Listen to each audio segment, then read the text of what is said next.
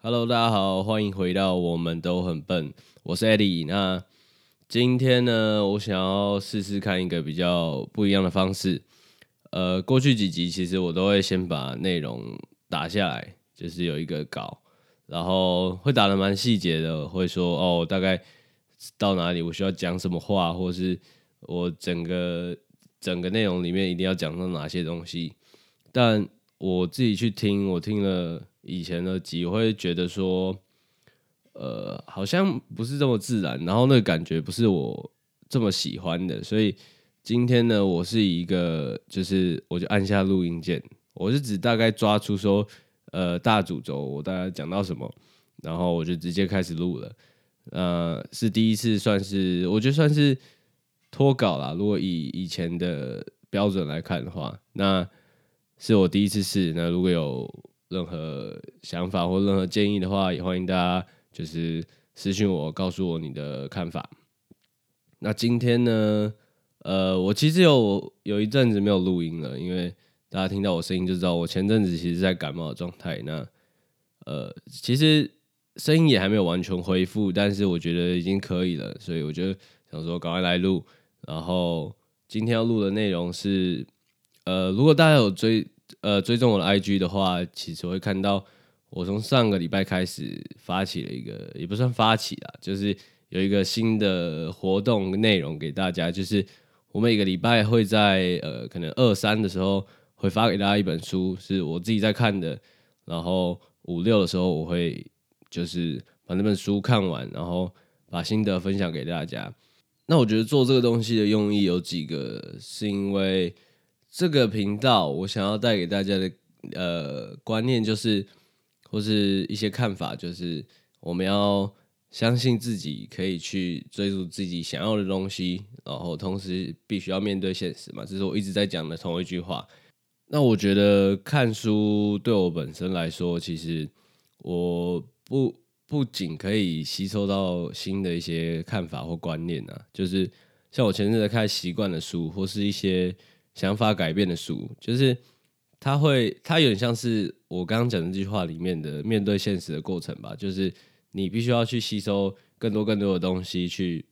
比如说去激发你更多的想法，或是让你原本的想法更进化。我觉得这是一个对我来说很有用的一个途径，所以我想要透过这个活动，就是分享给大家，然后希望大家也可以跟着我一起。一个礼拜读一本书也好，或是你看到我打的内容或打的心得，你觉得你很觉得这对这本书很有兴趣，你去看，这也是我觉得对我来说也有帮助到，就是我帮助到你们，你也你们也透过我这个频道吸收到一些你们想要吸收到的东西。那再来就是有关我自己的目标的部分，就是一个礼拜一本书，是我在年初设下对自己的低标。那因为其实会看到很多，比如说商业大佬啊，或者是一些呃，像比尔盖茨啊，或是贾伯斯之类的，他们就是他们这么成功，他们还是维持呃一年可能会读五十几本书的一个标准。那其实一年五十几本书，也就是说一个礼拜至少要一本。以他们这么忙的情况下，他们都有办法做到了啊！如果我们都一样是想要去追逐一些自己想要的东西，我觉得这个。基本上就是低标啦，所以这个是我在年初设下了对自己的目标。那做这件事情，哎，其实我原本自己就有在参加读书会。那读书会的原则就是一个礼拜一本书，而且你必须要把它读完，你才能去参加。那这个东西，这个读书会本本身就有一点推力在帮我帮助我完成我自己设下的目标。但我就想说，如果我再加上我在我频道分享书，每个礼拜。透过 IG 这样子，我觉得其实又是另外一个推力在帮助我。那搞不好可能这两个推力的影响下，我或许可以超越我的目标，就是一个礼拜我可以读到两本书这样。那以上就是我觉得我开始做这个活动的原因，就是第一个就是想要让大家也一起，呃，不能说跟着我，就是我觉得它是一个很好的东西，我想要分享给大家。那第二个就是分享给大家的同时，也在帮助我自己去超越我自己给自己设下的目标。这样，那今天要录的内容其实就是我看了这一拜的书。呃，如果有追踪我的 IG 的话，或是在追踪我动态的话，会知道说这本书这礼拜的这本书是你怎么过今天就怎么过今生的这本书。我是看到这本书的其中一章，我特别有感，然后想要透过这一次的录音来分享给大家我的看法跟一些我看完这章的一些做法。然后这章的名字叫做《离线出门去》，我等下会告诉大家。为什么它叫做离线出门去，或者他在讲什么？我想要先跟大家讲的事情是，这本书主要想要传达的内容是什么？不知道大家有没有听过一个概念叫做超级食物？那超级食物就是它不只可以提供身体重要的营养，它而且它还有比如说预防老化啊，或是排解压力的一些这这种作用，它就叫做超级食物。那有一阵子其实这个词呃非常风靡，因为用的非常广泛。什么超级食物饼干啊，超级食物冰沙饮料啊，这种就会这种东西就卖特别好。那大家会去选择这样的超级食物，然后去避免掉那些只会带给你热量、脂肪，或是甚至对你身体直接有不好影响的这些垃圾食物。那作者就说到，如果我们花这么多心思在我们吃的食物上面，那我们是不是应该也以同样的心态去面对我们？的时间的这个部分，我们是不是应该专注把时间花在那些真实而且甚至是超级的体验上面，然后去避免掉一些空洞。然后，如果以垃圾食物的概念来说的话，就是我们要去避免掉一些那些只是用来填满时间区段，然后不会对你身心里有额外益处的这些活动上。那作者就提出一个清单，叫做 Stories 清单。那 Stories 其实就是 S T O R I E S 就是七个英文单字，那分别代表七项东西。那这个清单其实就是来帮助我们去检视自己在每一个面对每一个活动的时候，我们可以用这个七项原则去审视，说它到底是不是值得我们去花时间的真实体验，或是超级体验，去避免掉那些我们无意识的浪费时间的空洞体验上。那我刚刚讲的离线出门去，其实就在 Stories 里面的第三个叫做 Outside and Offline。那其实顾名思义，其实也大概可以想出他在讲什么内容，就是我们使用电子产品或是社群媒体的这个部分。为什么会特别有感？我觉得可能要从可能去年的我忘记什么时候了嘛，反正某一个时候，那时候我我我就是一直觉得说。我明明每天都有在做一点事情，或是每天都有在，比如说完成一些进度或内容，但是好像就少了什么，就觉得说，诶，怎么一天过这么快，或是我觉得时间不太够。那我不知道大家知不知道，iPhone 其实有一个东西叫做荧幕时间的东西，但是它必须要被打开，它才能计算说，呃，你拿起多少次手机，或是你手机。亮的时间是多久？也就是说，你用的时间是多久？然后我就把这个东西打开，然后可能过几天我回去看，我就发现说，其实我我其实有点吓到了。那大家可以去看一下，它是在 iPhone 设定里面的，反正其中某一项，它就某一个大项，它就说荧幕什么什么时间。然后我其实有点吓到，是它每个礼拜会算一次平均，然后。我的一个礼拜的平均是我记得第一次我第一次打开的那个礼拜好像是五个多小时吧，然后我那时候其实会有点吓到，说我到底真的有没有花这么多时间在这个上面？然后总之我就继续用，然后我我只是觉得说好像有点太长，我我好像应该要减少一点时间。那隔一周其实我就开始慢慢减少，但其实还是差不多五个小时或四个小时上下那样子那边，然后。有一天是真的吓到我自己，是因为我还是回去看嘛，因为我想说，我每个礼拜都看，然后去看它的趋势到底有没有变少或变多，然后我怎么样去改变这个状况。我就在看的时候，我我吓到我自己的东西是，以如果以我们现在的最低薪资好像是一百五十几的话，然后我平均一周使用的量是每天五个小时。那等于说我一天如果把这五个小时拿去打工的话，其实我一天就是七百五十块，然后一个礼拜就是差不多五千块，等于一个月就是两万多块。这是最低薪资哦，就等于说我把这个呃五个每个每天的五个小时去投入最低，我都可以拿到两万多块的回报。那我是不是应该不要把这时间浪费掉了？因为它其实我我这个只是比喻啦，就是你可以用一个比喻让你自己去说你到底浪费了，就是等于说给自己一个标准啊，就是说你到底。浪费程度是多少，或是呃浪费的，你反正你就是给自己一个概念嘛。然后我就想到这里，我就真的是吓到我自己了，因为我我没有想过，其实我无意识的情况下，我浪费了这么多时间。那这么多的时间，其实带来的就是转换的，就是这么多的回馈，不一定是金钱，可能是你身你心灵上的开心，或是你我刚刚讲的。呃，经济上的开心，或是不管你跟家人相处的关系上的开心，我觉得这个都比你把时间浪费在一个它算是一个虚拟世界上面来的更值得。从那时候，我才真的有意识的想要去改变掉这个行为，因为就像很多书里面讲的一样，人的百分之九十五的行为都受习惯所支配。所以，如果你没有意识到，然后你并且你想要去改变它的话，其实你就是。一直在受它影响。那这本书的离线出门去这章又讲到了一些观念，是让我重新再去思考这件事情，就是有点像是再给我一次教育的概念。那这个章节主要分成三个部分。第一个部分，他是在讲说走出大自然对我们的好处。那他讲到一个测量幸福的 App，然后它这个 App 是不定期会有一些。提醒出现，然后他提醒出现的时候，你必须要回答几个问题。这个几个问题是，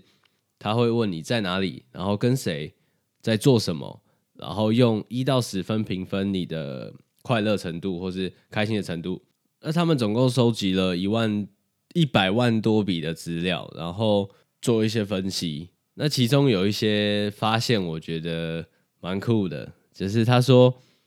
人在酷热的天气下。会比较开心。他说的的标准是二十四度，气温二十四度以上。如果我一天的温度条件是这样的情况下，会比可能一百多万笔资料的平均来说高出五点一三分。五点一三分就是我刚说只有零到十嘛，所以其实高出几乎是一半以上的一个程度。然后他又说到说，其实人会比较喜欢在大自然嘛。大自然比城市开心，平均来说会高出一点八到二点七分。那一点八分的话是在水边或湿地，可能它在湖边或是一些呃红树林之类的，然后他这个开心程度会高出平均来说一点八分。那二点七分的话，其实是在山里面，就是如果他今天在山里面，他会比平均来说高二点七分的开心程度，然后。最高最高的是是，其实是在海边，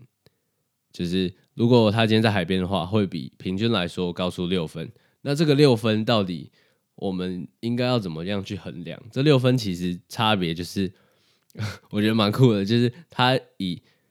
看展览的人跟刷厕所的人的开心程度去比较的话，它的差异其实就是六分。所以这个例子其实测量幸福 App 这个例子就是在告诉我们说，可能。他想要找出人在什么时候是最开心或是最放松的状况，然后把它记录下来，然后发现到其实是越高分的，其实就是越有关大自然。那他有说到说为什么亲近大自然会有这样的的效果？他讲了几个，第一个就是亲生命的概念，亲是亲近的亲，因为人类一百多万年历史里面，大部分时间其实都是生活在大自然里面。就是以前的状况下，所以我们人本身对大自然的声响跟一些效果的反应，跟我们对人造事物的反应是不太一样的。所以，我们其实，在没有意识的情况下，是我们身体在接收到大自然的一些回馈的时候，身体会自然放松下来，然后免疫系统会从压力中释放。再第二个原因是相关的概念，因为我们刚刚说，我们人类其实是习惯大自然的所有回馈的，所以如果我们现在在都市里面生活，然后是没有这些回馈去回应我们的话，其实我们现在的噪音或是一些污染，其实对我们相对来说就是一个坏因子的影响。所以，当你今天走出城市到大自然的时候，它就是回到你原本应该要接受的回馈里面，你自然就会感觉到压力的释放跟快乐的感觉。那第三个原因其实就是大家常听到的分多精。那分多精其实是一个重要的数值，它对树本身的用处其实就是在保护树木，然后去抵御一些微生物的侵扰。那大家也都知道，吸入。人吸入分多精是对本身最对人体本身是有帮助的。那根据日本医科大学李清博士的实验，他发现其实人在森林里走路或过夜的时候，身体的免疫力会上升，那身体会制造更多的杀手细胞。那杀手细胞其实就是抵抗疾病跟癌症的最关键的第一道防线。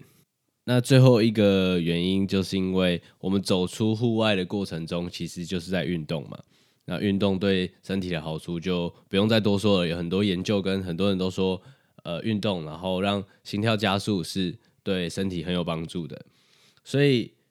离线出门去的第一部分，其实就是主要在讲说出门去的好处，跟你要去哪里，还有为什么四个原因，为什么那些地方就是所谓大自然会带给你身体好的影响、快乐跟健康。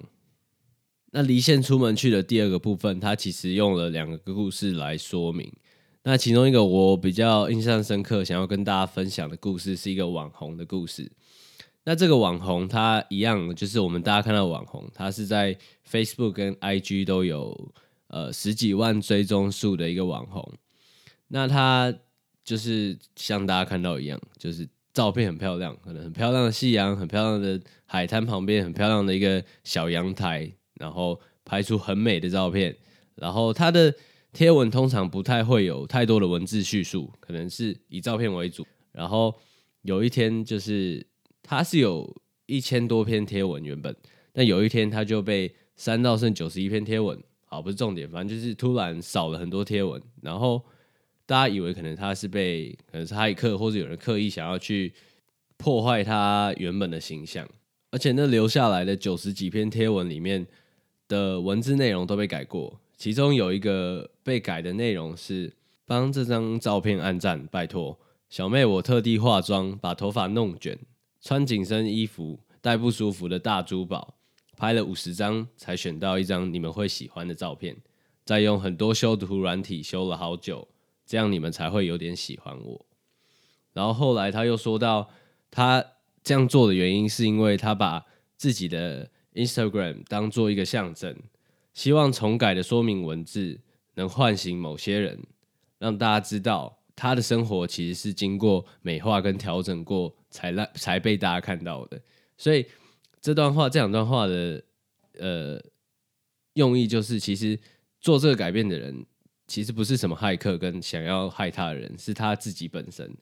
然后他最后说到，在网络上他好像过着一个完美的人生。但其实内心非常的呃寂寞跟悲惨，只是藏起来不想要让任何人看到。他在 PO 出来的照片跟影片上面看起来笑得很灿烂，但他为了维持这个形象，他真的好累好累。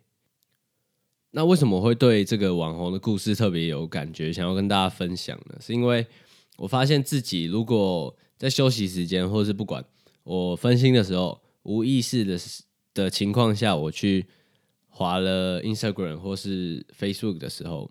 我如果去滑到一些可能同年龄或是甚至年纪比我们小，然后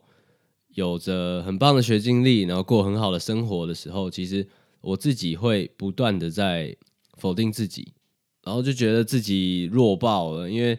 同样年龄，他们可能已经达到自己想要的目标，然后成为你心中自己想要成为的样子，他们已经。是那个样子了，但你现在还却还没有一个很清楚的方向，或是完全清楚自己要干嘛，就是你会拉出那个差距，然后如果你当天的状态又是不太好的，你当天没办法做事情，然后效率很低，你的感觉又又会更强烈，然后这些感觉其实慢慢累积累积就会变成焦虑，然后你又更没办法做事情，所以这其实是一个恶性循环。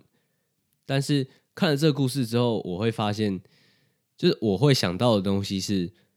如果他们是想要透过社群媒体或是这种。Instagram 或是 Facebook 上面去有一些得到一些流量，或是得到一些关注的话，它确实是需要去美化跟让我们看到那些好的部分。但我不是说所有都是杜撰出来的结果，但我的意思是说，就是它一定是经过多少的调整。那如果我们去看这些东西，去接受这些讯息，然后去反过来去否定自己的话，我觉得。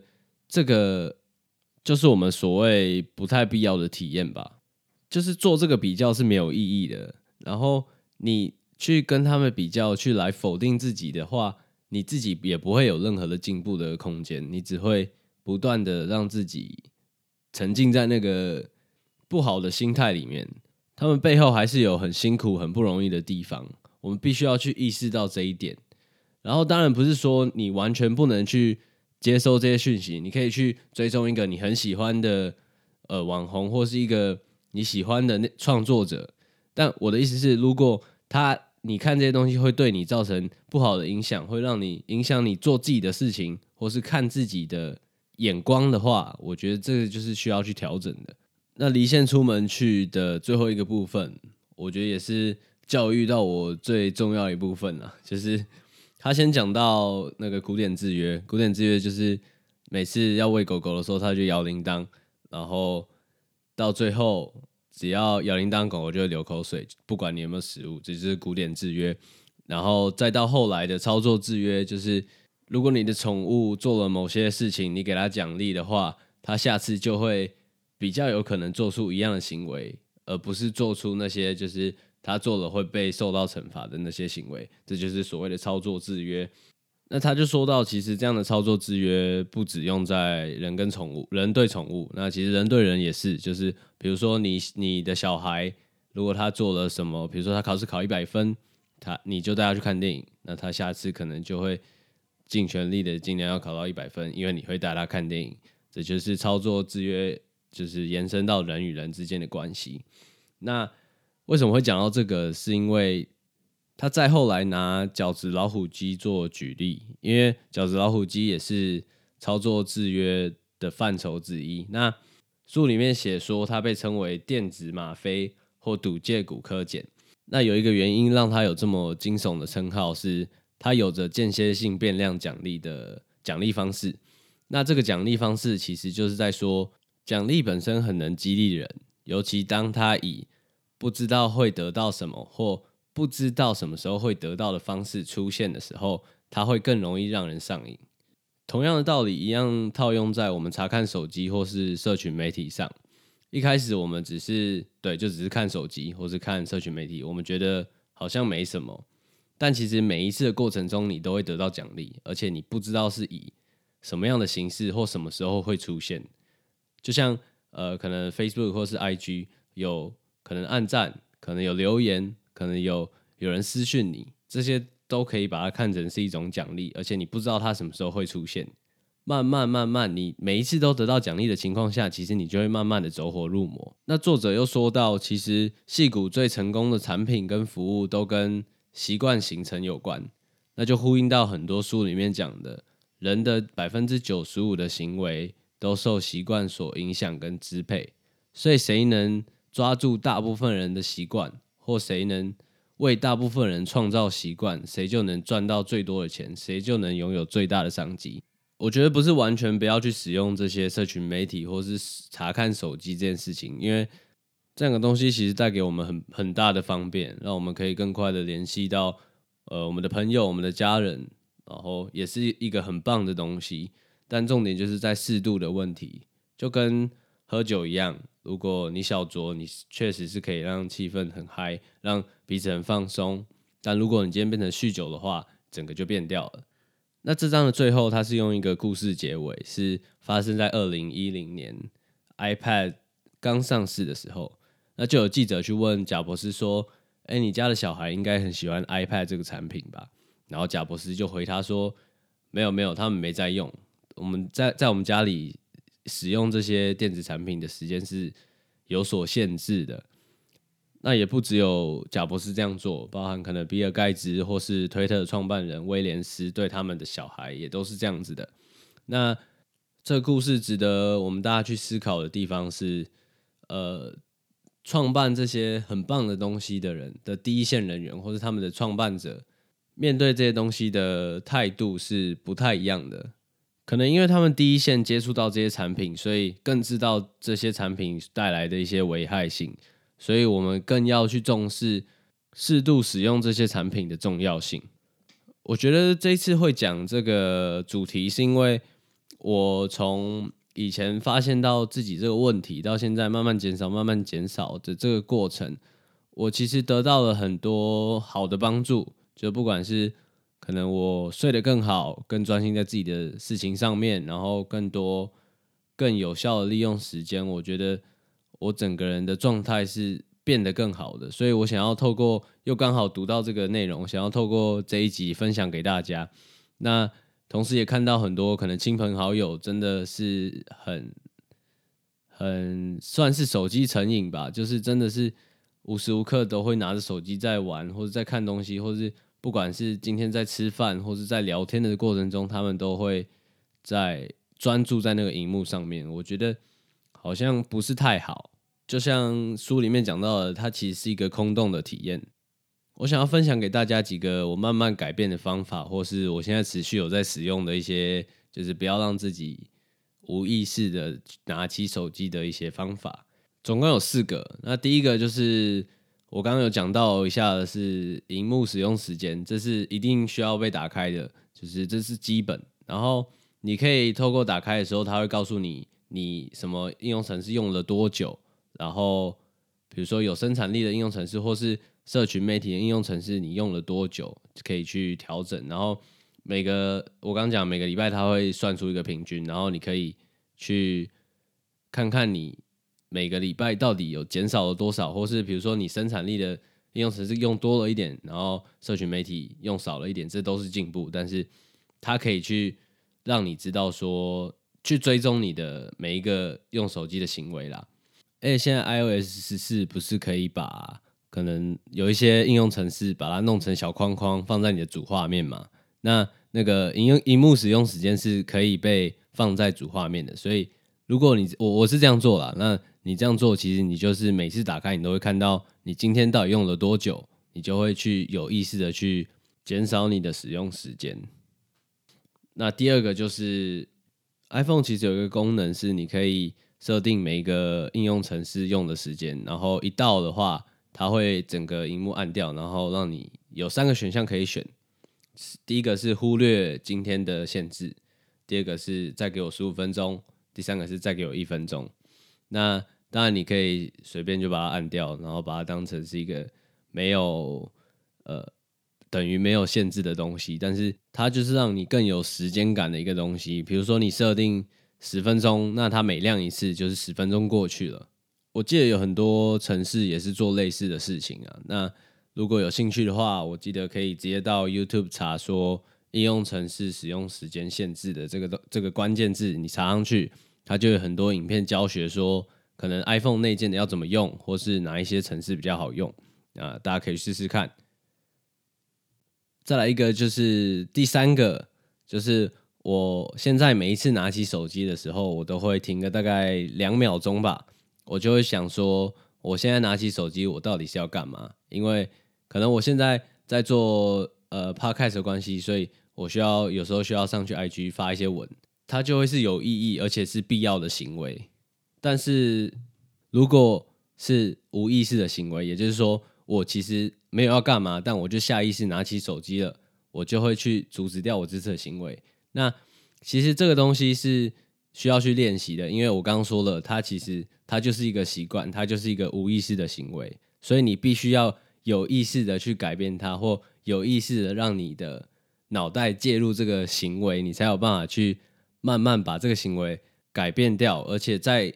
形成新的习惯，是你每次拿起手机前，你都会想两到三秒钟。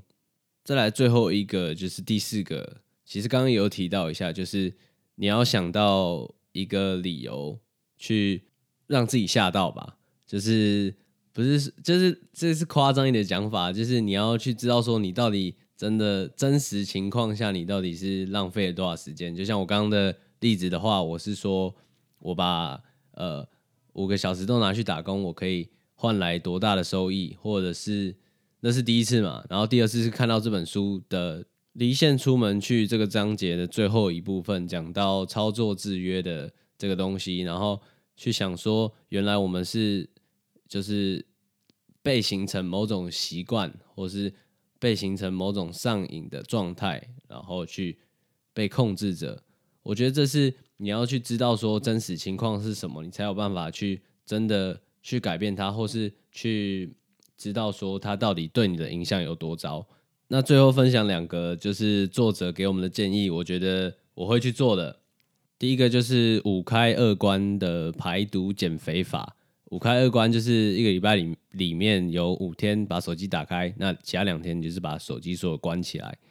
好像几乎没有这样子过，就是自从有了手机之后，好像不会有让手机关机一整天这种情况，除非是在考试，对吧？那关机一整天，其实也意味着就是等于你没有带手机出门嘛。我发现我好像没有不带手机出门过，就是那种忘记带的不算的话，我好像没有刻意的不要让自己带手机出门过。我觉得这个或许会让我更专心的在我出去遇到的每一件事情、看到的每一个地方，或是呃遇到的每一个人上面。我觉得这是我会去试的。那再来就是。向通知说不，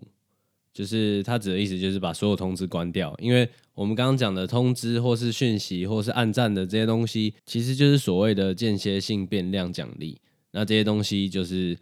让饺子老虎机变得很危险的一个东西，所以尽量要去隔绝它。那我现在已经是所有东西几乎都关掉了，就剩 Line。那我觉得我可以再做更多，就是连 Line 都不要。就是他提到的事情是，